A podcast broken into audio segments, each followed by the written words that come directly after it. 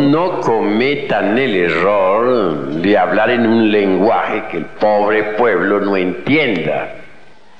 Si tienen ganas de hablar asuntos esotéricos elevados, que lo hagan en el círculo esotérico, que lo hagan en tercera cámara o en segunda, pero no ante el pueblo. Creo que el pueblo merece alguna consideración.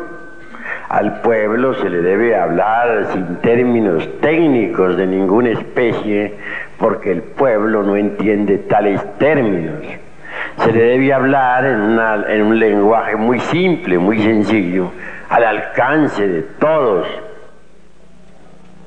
Nunca se debe usar la tribuna para herir a alguien, a alguien con la palabra. Jamás se debe tratar de ironizar o satirizar en alguna forma al auditorio, al pueblo, a los fieles. La palabra debe salir del corazón, no de los distintos agregados psíquicos que llevamos dentro. Con profundo dolor me doy cuenta que cuando alguien habla La palabra sale desgraciadamente, no de las profundidades del ser, sino de entre el fondo de cualquier agregado psíquico inhumano. Si la palabra brotara exclusivamente de la esencia, no habría nada que objetar, sería pura, perfecta. Pero las gentes tienen, tienen los agregados psíquicos muy desarrollados. Así es que cuando, así es que muchos sacerdotes gnósticos o directores de santuarios en general, cuando se dirigen a la Grey, lo hacen casi siempre con el propósito secreto de lanzar alguna ironía contra alguien de humillar a alguien, de insultar a alguien, etc. Es decir, no nace la palabra de la esencia pura, no brota del ser, surge de entre cada botella, deviene de entre el fondo de algún yo, y por ello no es espontánea no es pura, no produce un efecto creador.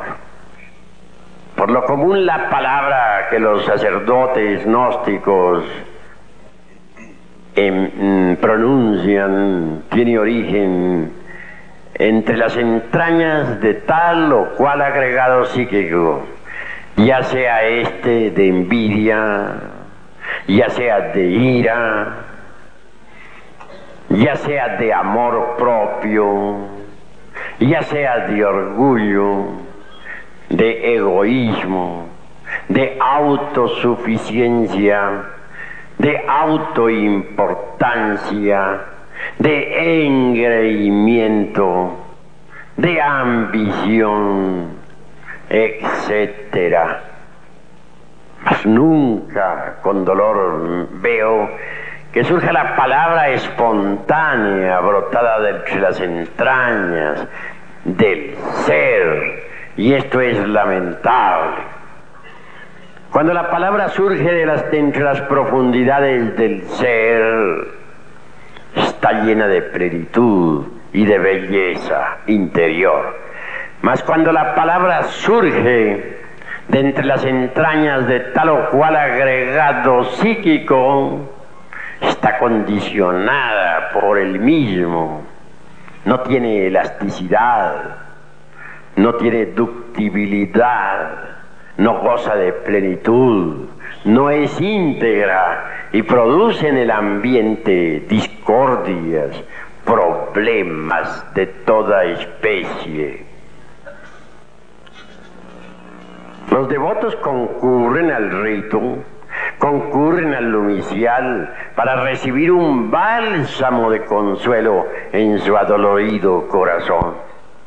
Mas si se le da a los devotos en vez de miel, hiel, ¿qué alivio podrían tener? ¿Cómo haríamos para que progresara el movimiento gnóstico cristiano universal? Si, si proseguimos con esa conducta, esa tendencia que tienen unos y otros hermanos a reaccionar me parece horripilante, absurda. No son dueños de sus propios procesos psicológicos. Si se les puya, reaccionan. Siempre reaccionan ante todo. No olviden ustedes que en el mundo vivimos y que hay tres clases de, alimento para uno. El primer alimento, ya lo conocen ustedes, la comida. Es el menos importante, parece increíble, pero así es. Prueba de que es el menos importante es que uno puede vivir sin comer muchas veces hasta un mes. Mahatma Gandhi duraba hasta tres meses sin comer. Ese alimento entra por la boca y va al estómago. La segunda clase de alimento es el aire, la respiración. Se relaciona con las fosas nasales y los pulmones.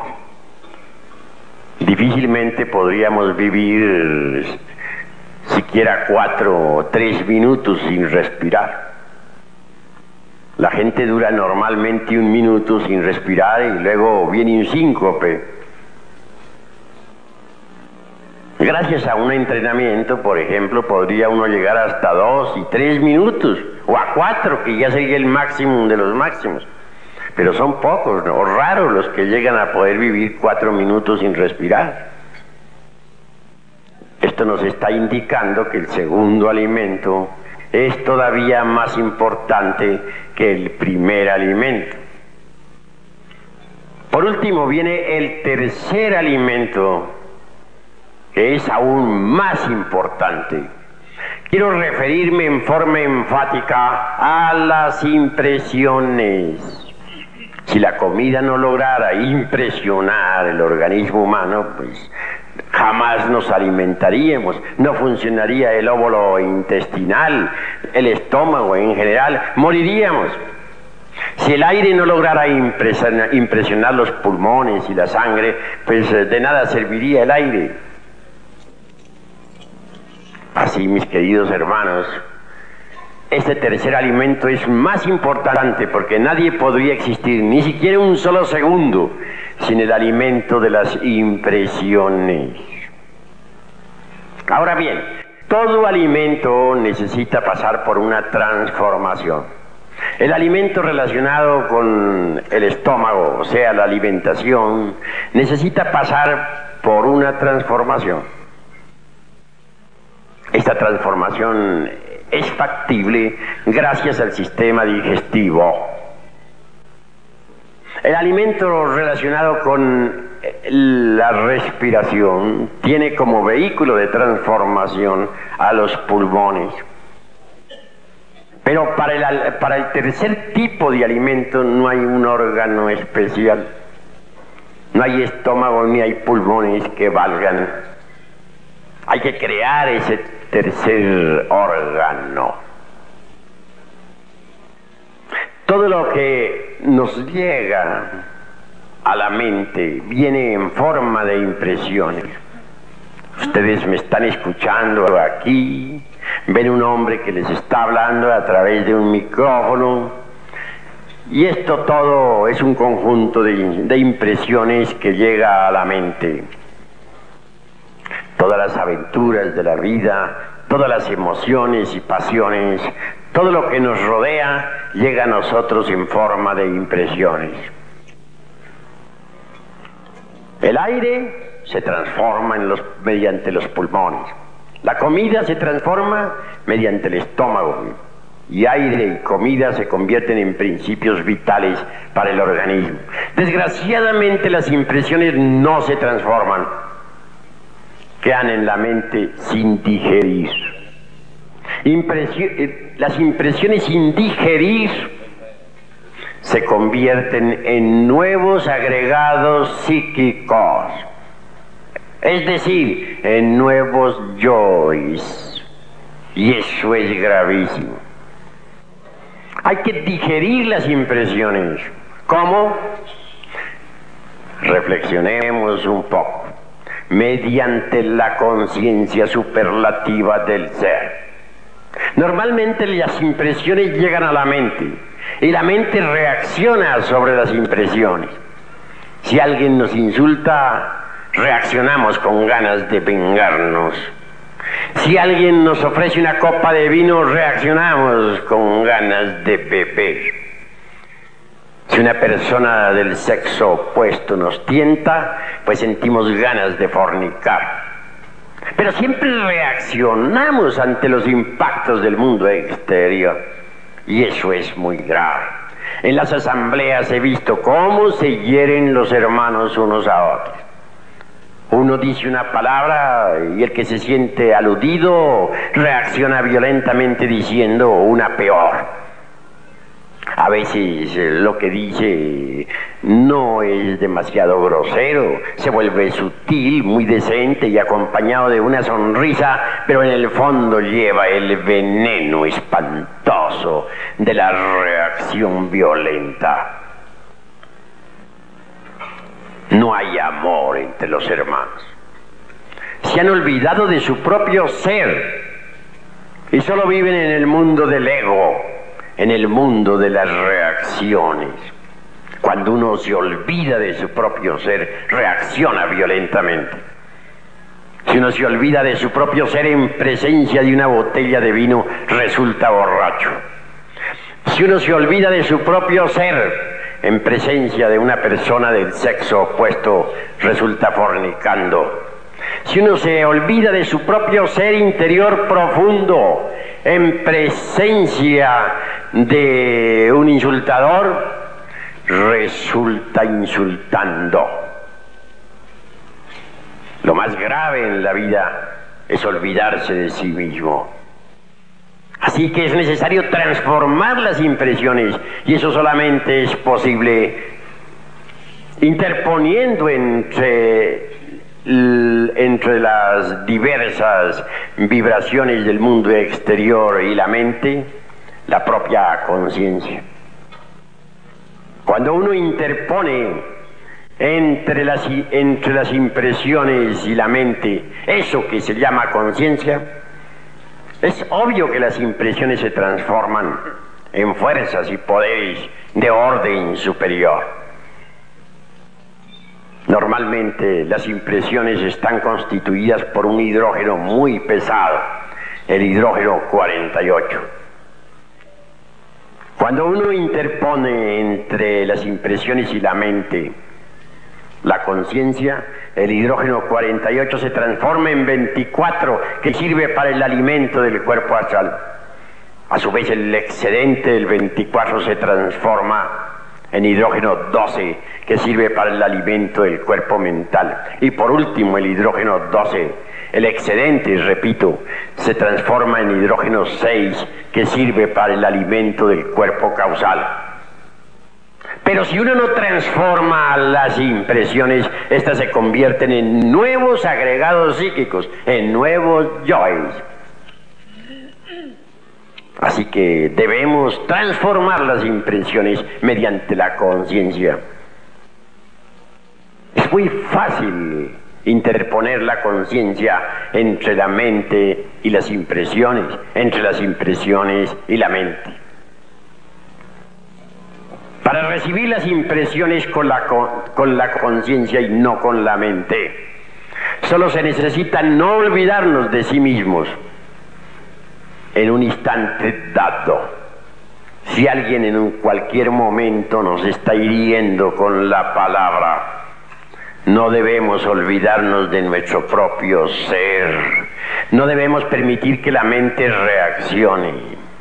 No debemos permitir que intervenga el mí mismo, el amor propio, el orgullo. el engreimiento, etc. En esos instantes solo el ser debe estar en nosotros.